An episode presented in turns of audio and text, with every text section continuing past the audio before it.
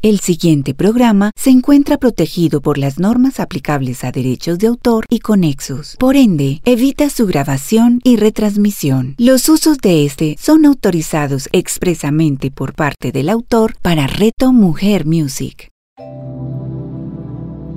Hablemos de Reiki con Carlos Arturo Hidalgo. A continuación, en Reto Mujer Music. La palabra del día de hoy es códigos.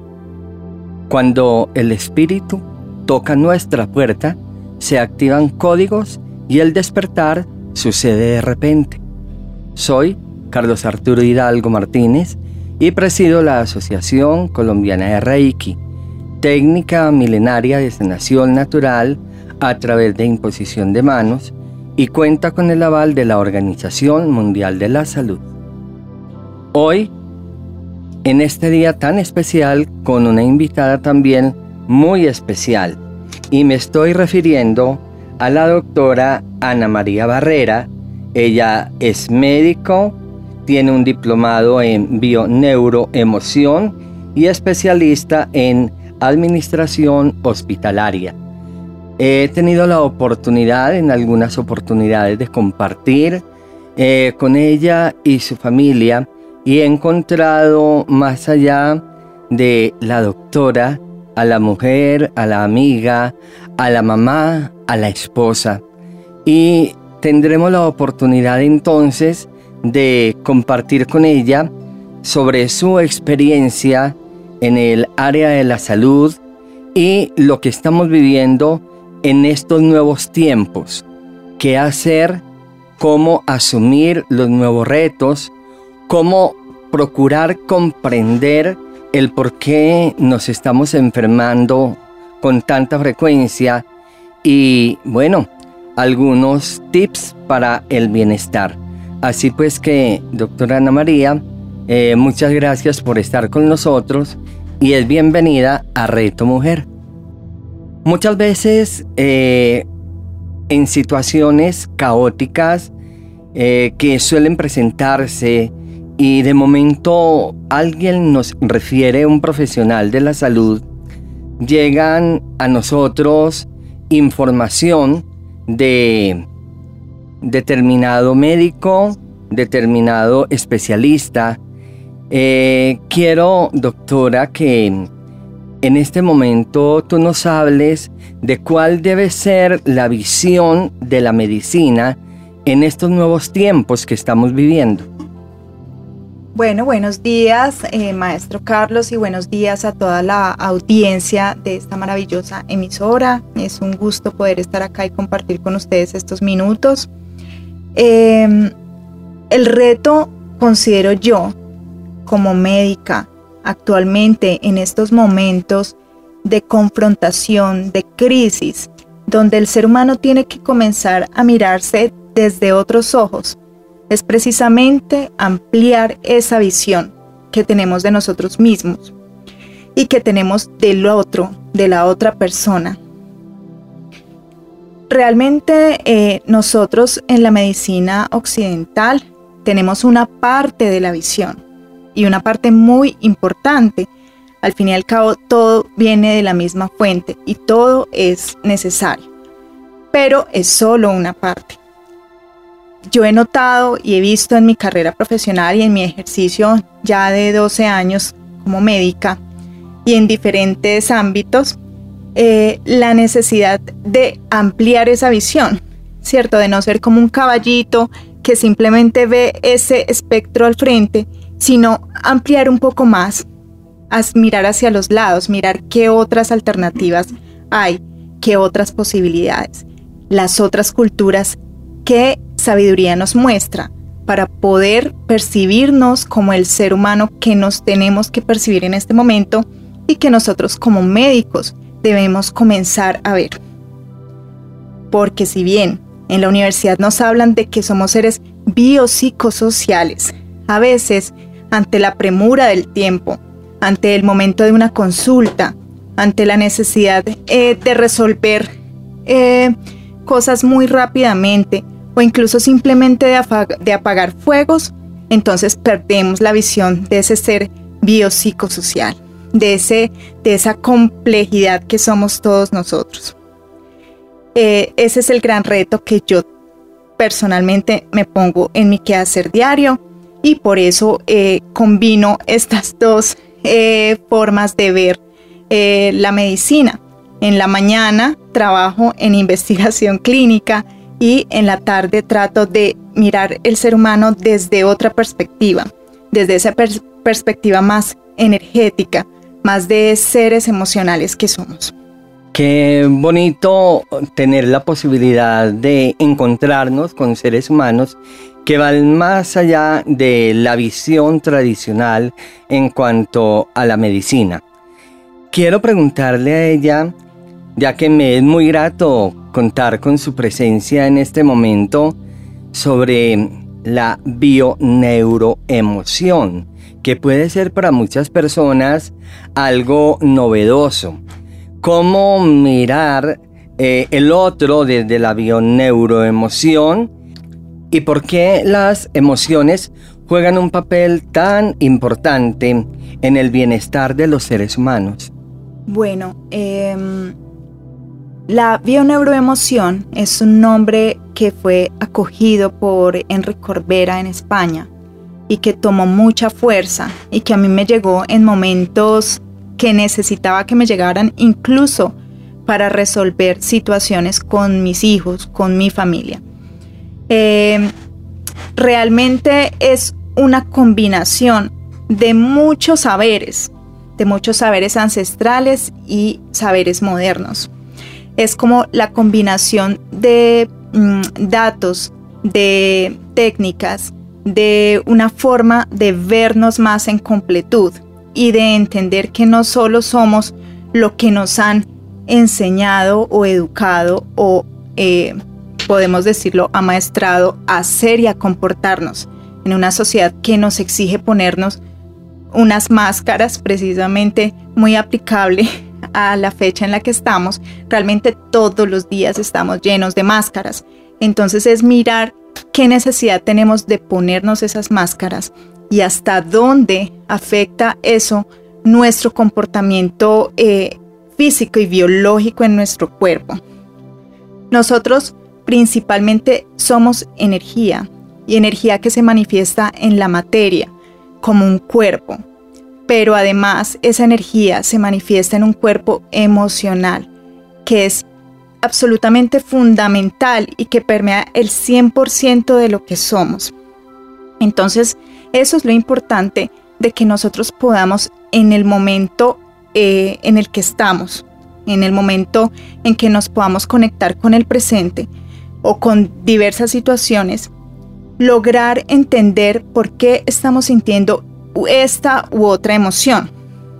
Durante toda la vida, desde niños nos enseñaron que nosotros debíamos era inhibir nuestras emociones. No estés triste, pero ¿por qué lloras? No llores o obligándonos a, tomar conductas que ni siquiera queríamos tomar. Eh, tienes que saludar a tal de beso o estamos en una situación tal, tienes que comportarte de esta manera. Entonces nos enseñaron fue a inhibir ese cuerpo emocional y todo eso se genera, generó y genera creencias que nos limitan y genera bloqueos de energía en nuestro cuerpo emocional. Ahorita, ¿cuál es la invitación? Que nosotros podamos entender que si estamos tristes, esa tristeza nos invita a ir hacia adentro, a mirarnos, a conocernos. Que si tenemos rabia, podamos mirarnos y, preguntarnos en ese momento, bueno, pero ¿por qué tengo esta rabia? Vamos a gestionarla de distinta manera. Si hay necesidad de que se exprese de una manera violenta o yo esta rabia la puedo expresar de otra forma, a través del arte o a través de un baile o rompiendo un papel. Es gestionar las emociones de, otra, de otra manera. O si estoy muy alegre, pues qué maravilla, esa emoción si todo el mundo eh, la aplaude mucho. Entonces la invitación es a estar conectados con nosotros mismos en el momento presente. Qué bonito gestionar las emociones y es algo que tal vez eh, pocos lo hacemos. Eh, nos castraron desde niños a la posibilidad de expresar nuestro sentir, pero hoy con nuevos ojos estamos observando la vida. Hoy hay un despertar de conciencia, hay un llamado a ser mucho más observadores. Quiero preguntarle a la doctora Ana María su sentir a lo largo de estos 12 años, qué tanto ha crecido y cómo diligenciar sería la palabra la profesión que muchas veces es tan demandante, es tan exigente, de tanta responsabilidad con los compromisos en el hogar, con los hijos ya adolescentes. ¿Y dónde quedas tú como mujer, como Ana María, como la mujer que veo ahora sin la bata de médico, pero con una ternura infinita en sus ojos? Eh, bueno, muchas gracias por todas esas flores. Em, realmente yo he tenido en mi vida profesional momentos que me han confrontado mucho como ser humano y que precisamente me han llevado a, estar donde estoy hoy y por eso los agradezco infinitamente. En los últimos seis años trabajo en una institución oncológica y precisamente el confrontarme a este tipo de pacientes que conviven su día a día con tanto dolor, con tanta desesperanza y con tanta incertidumbre. Eh, me llevó incluso a mí a decir, no, no puedo con esto, yo no tengo las herramientas. A mí en la universidad me enseñaron a, formular, a reanimar un paciente, a hacer un diagnóstico, pero no a poderme parar frente a esta persona y mirarlo a los ojos y mirar ese dolor infinito en él y su familia. Y, yo simplemente no tenía herramientas para poderlo afrontar. En ese momento también, pues llegó a mi vida, comenzó a llegar toda esta información que gracias a Dios existe en este momento y que probablemente muchos de los oyentes, si están acá es porque, si nos están escuchando, es porque están en este camino de ir más allá, de buscar más allá, de ver más de lo evidente. Entonces, eh, en ese momento a mí me comenzó a llegar esta información y yo logré comenzar a ver en los ojos de esas personas algo más allá de ese cuerpo que manifestaba un dolor tan grande. Y puede uno conectarse con la emoción, el sentimiento y las necesidades de esas personas desde otra visión, ya no desde el pesar, ya no desde la lástima, sino desde el acompañamiento y desde el agradecimiento a cada una de las experiencias que tenemos en la vida. Porque, como dice el doctor Frank, quien era un psiquiatra que vivió eh, eh, toda la, la tragedia de la Segunda Guerra Mundial y allí perdió a toda su familia, él dice, no son las experiencias que se te presentan en la vida el problema, sino cómo tú decides elegir vivir estas experiencias. Y él mientras estaba en el campo de concentración logró sacar adelante muchos de sus compañeros anímicamente, nada más con esta visión de cómo tomas la decisión en tu día a día de vivir las experiencias que se presentan. Eh, eso es lo que yo he aprendido. He aprendido a, a, mirar en el otro qué información me trae o qué estoy yo manifestando de mis propias necesidades en, la, en mi relación con las otras personas. Entonces trato todos los días de eh, mirar eso en mis hijos. Entonces no es eh, la rebeldía del hijo adolescente o los problemas que se presentan hoy en día, sino yo que necesito gestionar de mí misma qué necesito aprender de mí misma y crecer a través de la relación que yo tenga con ellos, a través de la relación que yo tenga con mi esposo, con mis compañeros de trabajo, a través de cómo yo llevo a cabo mi trabajo o mi labor diaria. Yo creo que eso es algo que hoy en día nos invita a esta crisis, a, a mirar esta experiencia desde otra perspectiva. Yo soy muy consciente que la situación actual ha traído muchas dificultades a muchas familias en toda índole, eh, comenzando pues por la parte económica y con la parte emocional, porque la convivencia cercana en las casas se ha vuelto muy difícil y es precisamente por esta falta de educación que hemos tenido desde la parte emocional, donde no nos hemos aprendido a conectar con nosotros mismos para poder conectar con el otro.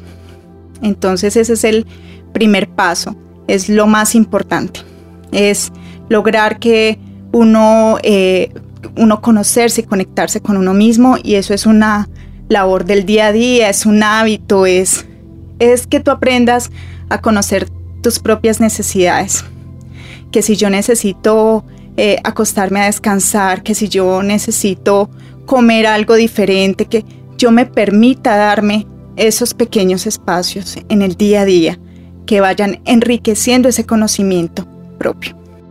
En este conversatorio tan bonito con la doctora Ana María, quiero llevarla también a ella a que nos pueda recrear cómo es un día a día, desde qué horas en pie, prepara el desayuno o tiene quien le ayude.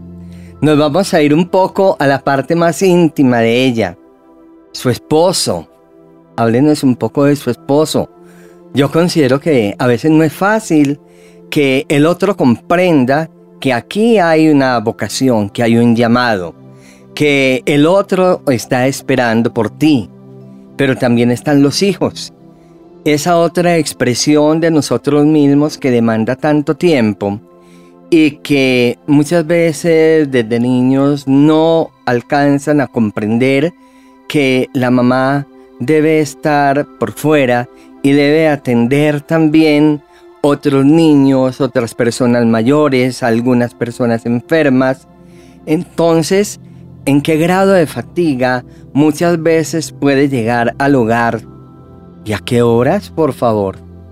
Bueno, maestro y queridos oyentes, em, yo en estos momentos de mi vida decidí em, hacer un equilibrio y aproximadamente llevo dos años en el que tomé un tiempo de recuperación personal, precisamente para llevar este camino eh, más equilibradamente, ¿sí? no con tanto corre-corre que nos exige el día a día. Eh, afortunadamente cuento con un ser maravilloso al lado mío que es mi esposo, eh, este camino lo hemos hecho mano a mano, eh, uno al lado del otro, mm, conociéndonos a través de nuestras dificultades como pareja, de nuestras diferencias como en nuestros pensamientos de, de crianza, en las dificultades que podemos tener con las familias del otro. Eh, pero hemos llegado a un punto en el que precisamente esa, esa conexión que tiene cada uno con, con cada uno mismo, eh, ha permitido que nos conectemos muchísimo, de una manera mucho más sana, más amplia, con más libertad, que es lo más importante. El amor está definido como precisamente que tú le quieras dar a la otra persona las alas que necesita para volar, para expresarse de la mejor manera en la, en la vida, para expresar su mejor versión. Y esa libertad la otra persona la debe tener estando al lado de uno o no estando al lado de uno. Nosotros decidimos que esa libertad de expresar nuestra mejor versión la hacemos tomados de la mano. En ese punto, pues bueno, entonces eh, realmente él es un hombre que es muy participativo en la casa, eh, las tareas del hogar están muy equilibradas eh, y por lo tanto eso nos facilita el día a día a los dos. Yo me levanto aproximadamente entre las 4 y 4 y media de la mañana. Es una hora que decidí porque yo quería desde hace muchos años tener el hábito de practicar yoga. Y si bien no me pongo la, pierna en la cabeza ni me paro de manos, creo que mi, mis caderas no me lo permiten. Eh, yo practico yoga todos los días, mínimo media hora. Mm. Hago 10 minuticos de silencio, de conexión conmigo misma, lo que, lo que pues las personas llaman eh, meditación, pues uno a veces se imagina es un monje sentado en flor de loto durante una hora y levitando y pues realmente eh, para uno hacer meditación en el día a día no hay necesidad de hacer eso. Simplemente es lograr conectarse con la respiración propia, con ese silencio interior y, y es regalarse esos minutos para estar con uno mismo. Así considero yo la meditación. Y pues en la medida en que uno lo practica, pues comienza de pronto a tener otras experiencias que le enriquecen más la práctica, pero pues inicialmente es simplemente regalarse unos minutos de silencio. Bueno, ah, después de eso, pues ya es el baño y el desayuno. Mi esposo está encargado del desayuno mío y de los niños. Entonces, eh, por esa parte no me tengo que preocupar. En la mañana, como les comentaba, eh, trabajo en una clínica oncológica en el área de investigación clínica, donde le ofrecemos a cierto tipo de pacientes la oportunidad de eh, probar medicinas eh, modernas desde el punto de vista médico, eh, tradicional y científico, estrictamente científico.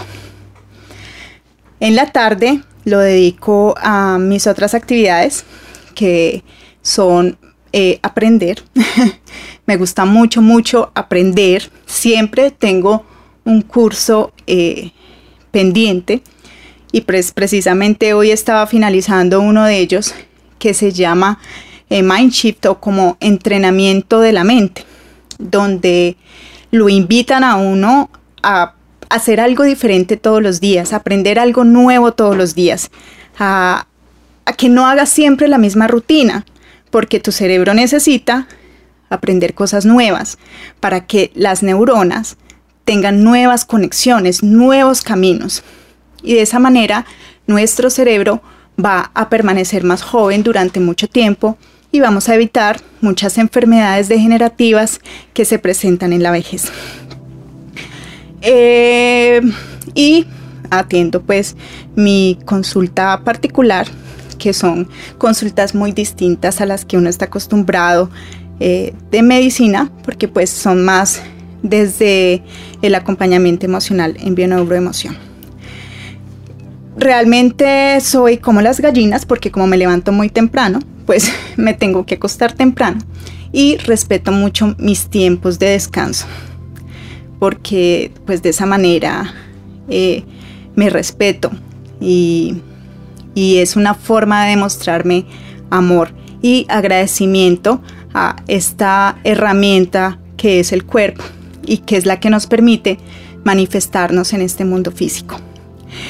Mis hijos son unos niños adolescentes como todos, con grandes retos actuales tanto para ellos como para nosotros, porque considero que esta conectividad y esta eh, falta de conexión social a las que nos hemos visto en estos momentos de pandemia eh, los está afectando profundamente. Entonces tratamos de que tengan espacios sociales en la medida de lo posible, con todos los cuidados.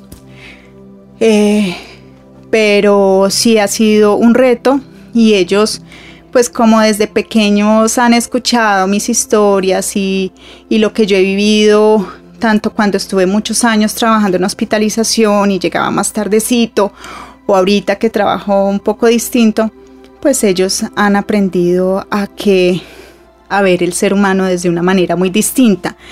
Y, y realmente siento que, que han logrado hacer esa introspección de verse a ellos más allá de un cuerpo. Entonces, bueno, esa es como mi vida. Qué bonito conocer un poco más allá eh, la doctora, a quien de verdad en días pasados tuve la oportunidad de conocer en un seminario de los nuestros y eh, hemos tenido un diálogo pendiente ya un poco más íntimo. Así pues que eh, ustedes que me han acompañado durante estos 22 programas, quiero agradecerles infinitamente eh, su participación. Quiero agradecerles también eh, todo lo que nos han escrito a la página de Reto Mujer y extiendan esta invitación también a sus amigos, a sus familiares. Necesitamos programas como estos, música relajante, mensajes sabios y personas de carne y hueso, pero guerreros de la luz, personas que le apuestan a la vida, personas que nos levantamos con dignidad y con ganas de emprender algo nuevo todos los días. Gracias por existir y bendiciones para todos. Hablemos de Reiki con Carlos Arturo Hidalgo. Escúchalo todos los martes a las 9 de la mañana, con repetición a las 6 de la tarde, solo en Reto Mujer Music. Hola, un extraordinario día para ti quisiera preguntarte algo. ¿Y si existiera una forma diferente de hacer que las situaciones de la vida tuvieran una nueva forma de pensarlas, decirlas y sentirlas? Si deseas saber cómo, te invitamos junto con Sebastián a nuestro próximo programa de la magia de un legado. La magia de un legado con Carlos López y Juan Sebastián Castillo. Escúchalos todos los miércoles a las 9 de la mañana, con repetición a las 6 de la tarde, solo en Reto Mujer Music. Hola, soy Claudia Rúa, psicoterapeuta y especialista en bioreprogramación, creadora de Semillas de Luz. Y quiero invitarte hoy a que vayamos a un viaje de conexión a nuestro inconsciente, donde encontraremos respuestas maravillosas de cómo, cuando no resolvemos nuestras emociones, ellas se manifiestan a través de un síntoma o una enfermedad. Te espero. Claudia Rúa Escúchala todos los miércoles a las 11 de la mañana, con repetición a las 8 de la noche, solo en Reto Mujer Music.